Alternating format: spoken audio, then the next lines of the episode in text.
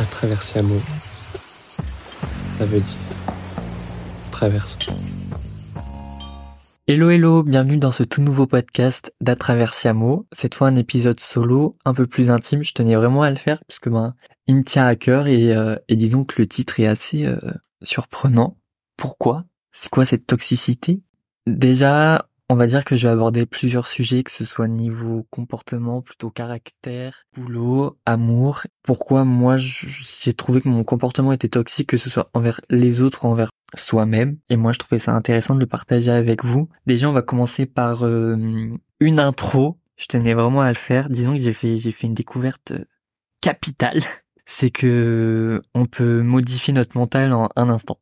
Je m'explique. Enfin quand quelqu'un me dit que ça lui a pris dix ans pour euh, pour changer de comportement ou de de voix, je m'aperçois que au final ça peut aussi prendre trois secondes. Par exemple, quand quand on dit je t'aime, je démissionne, c'est terminé, ben notre vie entière change en un instant. Et en gros, ça montre que bah quelques mots, ça peut engendrer une, une nouvelle route, nouvelle facette de soi. Donc on va partir de ce postulat là, postulat là, c'est c'est dur à dire. Et il euh, faut garder ça en tête. Et moi, c'est ce qui m'a aidé en disant que ben quand on veut, on peut. C'est facile à dire, mais quand on garde cette introduction, cette ce que je viens de dire en tête, ça peut paraître facile.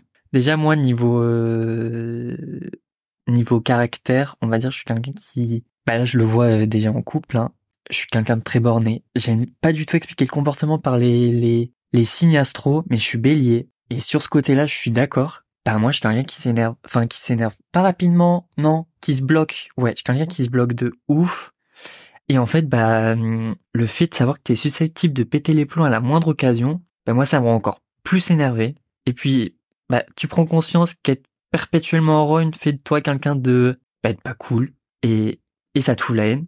Et en plus, bah, au point d'être euh, d'être énervé contre soi-même. Bah c'est terrible. Et moi je me dis bah regarde-toi, t'es exaspéré de te voir dans des états pareils ça, t'insupporte d'exploser comme ça, pour un oui ou pour un non, ou euh, moi je veux que tout soit nickel et ça me stresse au point que je stresse de constater que bah je stresse autant et du coup tu te culpabilises tellement de ta moindre euh, bourde que tu te sens coupable de te sentir coupable.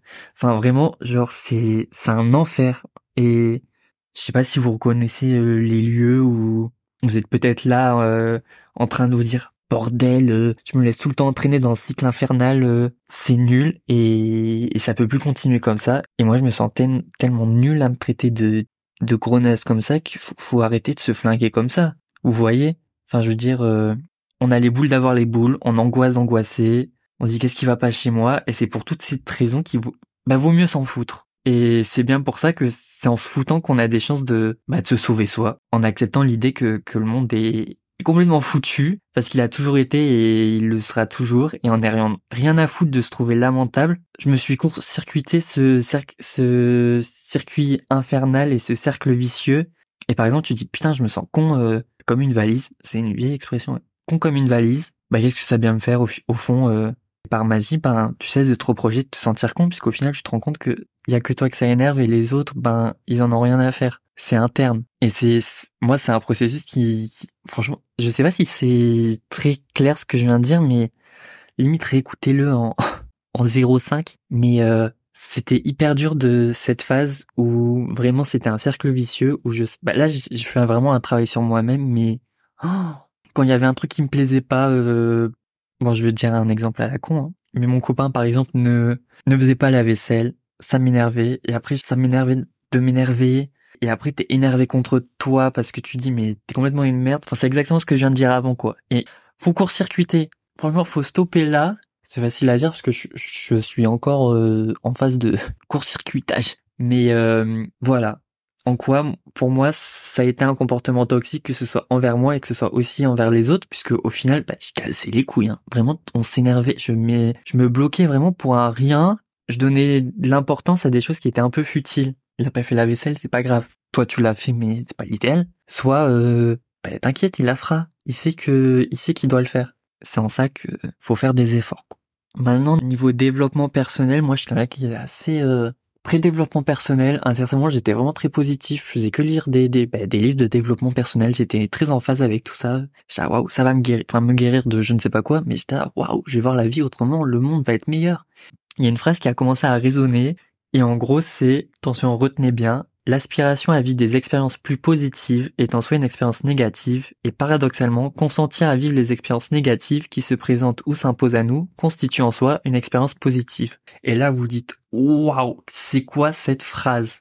Mais en gros, c'est une loi, c'est la loi de l'effort inverse, et en gros, c'est plus tu cherches à te sentir mieux, ben moins tu te sens bien. Pourquoi? Parce que, bah, en voulant obtenir un truc que t'as, euh, pas, ça renforce ton sentiment de manque et plus tu désires quelque chose, moins tu éprouves de, satisfaction. Même en philo, les cours de philo, moi que je me souviens en ES, j'ai vu c'est Platon où la notion de désir, ça fait écho quoi. Et en gros, bah il y a ceux qui privilégient comme critère bah, leur capacité à rester positif en toutes en toutes circonstances moi, j'en ai, genre, je leur ai dit, bah, j'ai plus de boulot, et c'était, bah, génial, c'est l'occasion d'explorer tes, tes passions. Euh, je sais pas, genre, euh, ton enfant est gravement malade, bah, il y en a un, il va te sortir, euh, bah, au moins, t'auras pas financé ses, ses, études. Enfin, c'est des exemples, hein. Vraiment, venez pas m'accabler sur les enfants. C'est un exemple qui m'est arrivé là, me, me frappez pas. Mais en gros, même si envisager systématiquement le, bon côté des choses, bah, les avantages, euh, la vérité vraie, c'est que la vie, elle est parfois juste nulle à chier et que le plus sain, bah, c'est de l'admettre. Moi, je pars de ce principe-là. Et la phrase un peu compliquée que j'ai dit avant, le truc à faire, c'est pas de refouler ces émotions négatives, c'est de les, pas de un, les exprimer d'une manière euh, déjà socialement acceptable et, et, saine, et de deux, de les exprimer d'une manière qui, qui corresponde à tes valeurs. Et si je peux prendre un exemple en, en expérience négative qui s'est au final transformer en expérience positive parce que là aussi je vais pas euh, comment s'appelle euh, focus sur euh, ce qui s'est passé euh, à mon alternance l'année dernière mais en gros on a fait une rupture conventionnelle du coup et, et je vous avoue je l'ai assez mal vécu. Bah justement au début moi j'acceptais vraiment pas mes émotions négatives j'étais toujours en mode positif génial je, je limite c'était moi qui disais mortel j'ai plus de boulot je vais pouvoir ça va être génial patati patata et en fait, au final, ben, j'en ai vraiment voulu à, à, certaines personnes et ça a été terrible. On va dire qu'au bout des trois semaines, il y a eu euh, la chute de qu'est-ce qui se passe. Et on va dire que aussi, j'ai pas assumé la responsabilité que j'avais sur la situation. C'est-à-dire que j'aime bien cette phrase de un grand pouvoir implique une grande responsabilité, mais j'aime bien remixer la phrase à ma façon, à la façon Hugo, en disant qu'une grande responsabilité implique un grand pouvoir dans le sens où plus tu choisis d'assumer la responsabilité de ta vie, plus le pouvoir que tu exerces sur elle, il est important. Et accepter la charge de ses propres problèmes, moi je trouve ça à ce titre bah, le premier pas vers la résolution du problème, et nul à part toi n'est responsable de ta situation. Dans le sens où moi, bah, je vais prendre l'exemple de, de mon boulot, j'étais en agence d'influence en tant qu'agent d'influenceur, et on va dire que j'ai trouvé mon secteur de prédilection, et je me suis vraiment donné corps et âme en, dans le sens où en une année, j'ai vraiment voulu faire plein plein de trucs, prouver pas mal de choses, développer des compétences de fou, euh, un réseau de dingue. Mais déjà, la plupart des gens euh, surestiment ce qu'ils peuvent, ce qu'ils peuvent faire en un an, mais sous-estiment ce qu'ils peuvent faire en 10 ans ou 20 ans. Déjà, ça, faut le garder en tête aussi, puisque euh, quand j'ai eu plus mon boulot, je me suis dit, bordel, ma vie est finie. Alors, pas du tout. Au contraire, en un an déjà, j'ai accompli beaucoup de trucs même si bah déjà dans ma tête, bah, comme je l'ai dit, j'ai surestimé le truc. Tout ce que je vous dis, c'est toxique là envers moi-même. Mais après, euh, il va y avoir de la toxicité envers les, les autres. Enfin bref. Mais il faut pas se sous-estimer sur ce que vous pouvez faire en 10 ans ou 20 ans. Faut vous laisser le temps d'accomplir les choses. Et faut pas presser. Faut pas euh, mettre la charrue avant les bœufs. Bref. Et du coup, oui, ce que je disais, dans le terme de la responsabilité sur ce, cette situation, c'est que j'ai fait une rupture conventionnelle du coup, et j'ai pas assumé qu'en fait, bah, il y avait une part de responsabilité de moi, de ma responsabilité dans cette situation, dans le sens où c'est moi qui choisis comment je cautionne, j'appréhende, je guéris, je suis responsable des émotions que je choisis d'avoir concernant cette situation.